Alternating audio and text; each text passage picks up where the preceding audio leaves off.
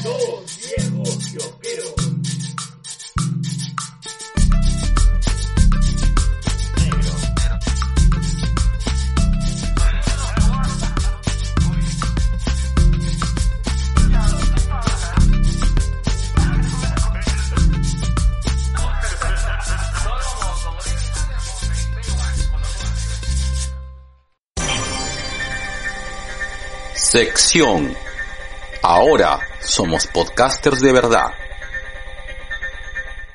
Esta es una entrevista realizada por Carlos Galdós en su programa Rock and Shock de Radio Oxígeno a nuestro queridísimo Gerardo Manco, alias El G, el cual, como ya se habrán dado cuenta, funge como animal mediático de este humilde podcast. La entrevista se realizó el 18 de enero de este 2021 y el tema trató principalmente acerca de la historia de Lima como ciudad, primero acerca de su historia, como ya hemos dicho, y terminó con tips dignos del blog Hermanos de Leche. Y como diría mi tía Juana Cucha, óyela, siéntela y escúchala.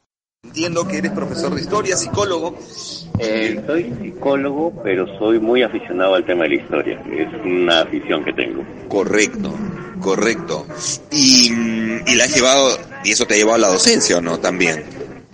Digamos que una ha sido consecuencia de la otra. Este, tuve mm, varios profesores de historia en el colegio que, que me dieron bastante curiosidad eh, por conocer un poco más acerca de la historia, no solamente del Perú, sino universal, y, y mi familia, que también le gusta bastante el tema de la historia. Entonces, es, es, algo que viene ya de casa, tal vez. A eso quería llegar.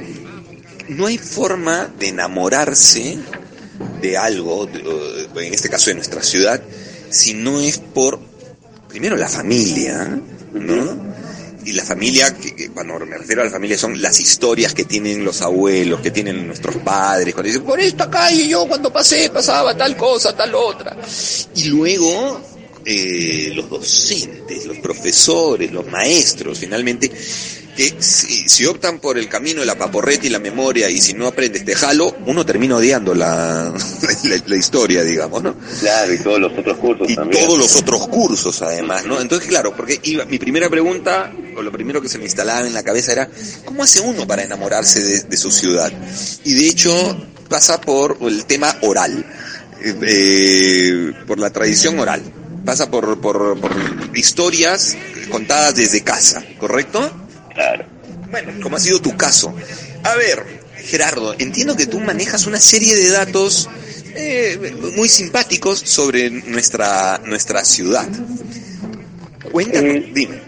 A- algunos, en verdad. Justo estaba escuchando el programa en la mañana y había varias cosas que, que te, te estaba escuchando y que son ciertas, no son, son datos de la misma ciudad, pero eh, tenemos que recordar que Lima no solamente es colonial, Lima tiene un pasado eh, prehispánico interesante, ¿no? Desde la cultura istma y, y- cuyos eh, canales, cuyos, cuyas acequias han sido utilizadas para para calles, algunas de las calles que conocemos ahora, ¿no? Y por eso es que muchas de las calles, no solamente de Lima, sino de algunos distritos, como en el caso de, de- de San Borja, Surco, tienen esas formas, porque siguen el curso de la acequia. Correcto, correcto. Ahora, claro, por lo general pues tenemos este, este sesgo así de los libros y no vemos más allá, ¿cierto? Es un poco Claro. lo, lo- lo- el sesgo de lo, que nos han enseñado en el colegio. Oye, igual, aquí tengo, tengo, em, ¿por qué en Lima hay tantas huacas, ah? Justamente por eso, por el pasado prehispánico de Lima. Eh, tienes que tener en cuenta de que antes de que llegaran los españoles, a 60 años, 60, 70 años antes, Lima recién había sido conquistada por los incas. Pero antes de eso han habido una serie de, de, poblaciones y culturas que han estado en esta zona. La más conocida posiblemente sea la cultura Icha, que son los restos que más, que más encontramos. ¿no? Eh, por decir, eh, no, no sé si conoces o has ido por la huaca del Parque de las Leyendas. El Parque Sí, de las Leyendas claro. tiene, tiene una huaca. Sí, claro, claro. ¿ya? Ahora, nosotros le decimos huaca a todo, pero en verdad lo del Parque de las Leyendas era un mercado y un conjunto habitacional. A, a diferencia de la huaca puyana, que era un templo. A, a diferencia de la huaca de la serpiente Mateo Salado. Mateo Salado, por ejemplo, tenía más la función de fortaleza. Pero le decimos huaca a todo. La ¿no? Mateo Salado es la que está en Pueblo Libre, ¿no? Si no me equivoco. Exactamente. Ajá. Claro. Donde estaban todos los, los, los patas que arreglaban carros. claro, claro, tal cual, tal cual. Ahora tenemos, bueno, hay un montón de guay. Hay, en Magdalena, si no me equivoco, a tres paralelas a la avenida, a la avenida La Marina, hay una huaca por ahí. Exacto. Por la feria. Hay una huaca por, la, por, por el colegio, frente al colegio Belén en San Isidro, hay una huaca, Exactamente. ¿no? Pero todas ellas han cumplido diferentes, eh, bueno, han tenido diferentes usos, ¿no? Como te decía, mercados, templos, pueblo, palacio, fortaleza, acopio de alimentos. Pero nosotros lo simplificamos todo y decimos huaca, ¿no? Pero en verdad cada una tenía una función distinta. Correcto. Sí, claro, yo las tenía más fundamentalmente eh, mapeadas en mi cabeza como centros religiosos, Pero no son todos. pero no solo eran eso, ¿no? Claro. No solo era... Y claro, y además esta fama, pues, esta idea de que ahí había muchos tesoros, huacas y oro. Y, claro, por eso es que hasta ahora a los saqueadores le decimos huaqueros. Claro, claro, vamos a huaquear, vamos a buscar algo. Vamos a buscar algo. Vamos a buscar algo, ¿no? Em, ahora, hay un dato, hay un dato aquí. Alguien me preguntaba, ¿por ¿qué era antes el Sheraton? El Sheraton era el panóptico. En- entre 1925-26 hasta antes de, de la Segunda Guerra Mundial y un poquito más tal vez, eh, existía una Que era, construcción... la cárcel, ¿no? Claro. Era la cárcel, claro, pues, la cárcel. Sí, sí, No, sí. o sea, an- antes del sexto, antes de antes de Castro Castro existía el panóptico de Lima, que era una construcción semicircular o en todo caso de manera casi octogonal y en su centro había una torrecita. Por eso decía panóptico, ¿no? porque podemos ver todo. Desde la torre vigilaban a todos los presos. Ah, qué buena. Pero eso, eso, eso, eh, si no me equivoco, este fue demolido en el siglo pasado, pero no, no, no tan atrás. O sea, a ver, yo soy del 7-4 y he escuchado, a mi vieja le he escuchado del que del 59, por ahí creo, demolieron el panóptico. Claro, y lo reemplazaron por el sexto. Ya ves, claro. Mira tú. Pero por ahí Ah, pena hablando- un montón, ¿no? Claro, por toda esa zona dice que penan bastante. Y, y posiblemente la más reciente sea el, el fantasma de Marita Alpaca, ¿no? Que, Wow. Marita Alpacarrá, claro, que se suicidó en el Sheraton, dicho se paso, ¿no? Di- Dicen que se Dicen que se suicidó. Claro, porque siempre fue el tema de si Reaño la arrojó desde la habitación, el famoso quítame la cámara. Sí, claro, claro. Bueno, esas también son las historias de Lima. Exactamente. Lima tiene todo eso. Lima tiene Lima todo tiene eso. todo eso. Y si tuviéramos que contar historias recientes de Lima, ¿cuáles podrían ser las últimas historias recientes? Yo creo que hay un gran cambio en Lima eh, durante el gobierno de Andrade. Porque ahí pasa, antes de Andrade incluso pasó lo del incendio de Polvos Azules. Nadie se acuerda que Polvos Azules estaba al, al costado del palacio. Al costado del palacio, al costado de esta iglesia, ¿cómo se llama? Mm, ¿Santo Domingo? No, no. No, No, no, no, no, no, claro. me estoy equivocando. A ver, al costado del palacio, por donde quedaba, sí, al costado del palacio estaba Polvos Azules. En la ribera del río. Exactamente. Ah, así es. Sí, sí, sí, sí, sí, sí, sí, me acordaba, sí me acordaba. Bueno, y, y, y ahí todavía, claro, ¿cuáles son las historias recientes? Efectivamente, el incendio, el famoso incendio de polvos azules, sí me acuerdo de eso de chiquillo. Claro. Y a partir de ahí surge todo un cambio en la ciudad. Eh, salen muchos de los vendedores ambulantes también de, de Girón de la Unión. Se trata de recuperar el Girón de la Unión durante un tiempo. Eh, eh, la, la tragedia de Mesa Redonda. Hay también este, una serie de temas, y esto también creo que ha sido a raíz de- del programa de Doctor Choice, ¿no? que hemos identificado supuestas zonas dentro de la ciudad donde se siente un tipo de energía distinta y ese tipo de situaciones. Bueno, ahí está la zona de las catacumbas. En el centro de Lima, raro es que no haya una, o sea, casi todas las iglesias tienen catacumbas, sino que las que están habilitadas posiblemente para visita turística son pues justamente las de San Francisco, las de los Descalzos, eh, o posiblemente dos o tres más que están también por Ancash. Sí, es cierto. Bueno, las historias de terror últimamente la- están en, la, en el Congreso, ¿no? Convengamos que hay un montón de historias de terror. Pero si uno Ojo, quiere... ojo que al costado del Congreso estaba la Inquisición. Ajá. Muy, muy, muy lejano de, muy lejano de, de mantener la tradición, ¿no está? Eh, Muy lejano de mantener la tradición no está. Hay un recorrido bien interesante que uno puede hacer en Lima, porque claro, ya nos hemos metido por esa vetita del, del, del terror, por ejemplo, ¿no? O, de- o del, del misterio, de las almas, los espíritus y qué sé yo. Bueno, primero el, el presbítero maestro. El presbítero maestro, que era convento de, de los descalzos. El, presbítero maestro tiene, tiene un tema con las esculturas, posiblemente sea uno de los cementerios más bonitos de Lima. Tiene un y montón de de mausoleos, sí, claro, Claro. tiene un montón de, casi mil, no, no, no recuerdo el número, no, no tengo ese número exacto, pero algo me acuerdo haber leído, estudiado chico, que tiene, no sé, casi mil mausoleos. por lo menos, si no es más. Y todos bellamente este, tallados, tema de las, las esculturas de mármol, los ángeles que están este, llorando, las vírgenes, y casi todos son de familias extranjeras que vinieron a radicar a Lima. Correcto. Claro, si hagamos, a- si yo digo un día a mis hijos, chicos, vamos a hacer la ruta del, del, del, del terror. Presbítero maestro de todas maneras. Catacumbas de ley, que ya lo hemos De conversado ley. hace un ratito, ¿no? Museo de la Inquisición, Ah, Museo del Inqui, claro, el costadito, de todas maneras. claro. De todas maneras. De todas maneras. Y, mm, ¿La ermita de Barranco califica o no? Yo no creo que califique dentro de... Yo siento que la Por, ermita por la es- leyenda, por la historia, digamos. ¿no? Claro, pero es, es mucho más reciente tal vez. Correcto, correcto. A ver, voy a, voy a, eh, porque estamos ahorita, claro, ya salimos de, de Lima Metropolitana, ¿no? De la Mero y Pizarro, nos hemos ido a la ermita de Barranco. Me voy a otro cementerio, este, este que está en Villa María del Triunfo. El Yo de no Esperanza. Yo no conozco el de Villa María, pero conozco el Sauce en San Juan del Urigancho. Un, cachito, paréntesis. Te mencionaba ese, ¿sabes por qué? Porque es el más grande del Perú, ¿sabes? ¿No? Sí, sí sabía que era más grande del Perú. o sea, ese cementerio, a ver, digamos, si a mí me dices, oye, aquí queda la cosa tal cosa más grande del Perú, hay que ir a verla, ¿no? indudablemente, indudablemente. Bueno, tú me, tú, y tú me, tú te referías al del Sauce.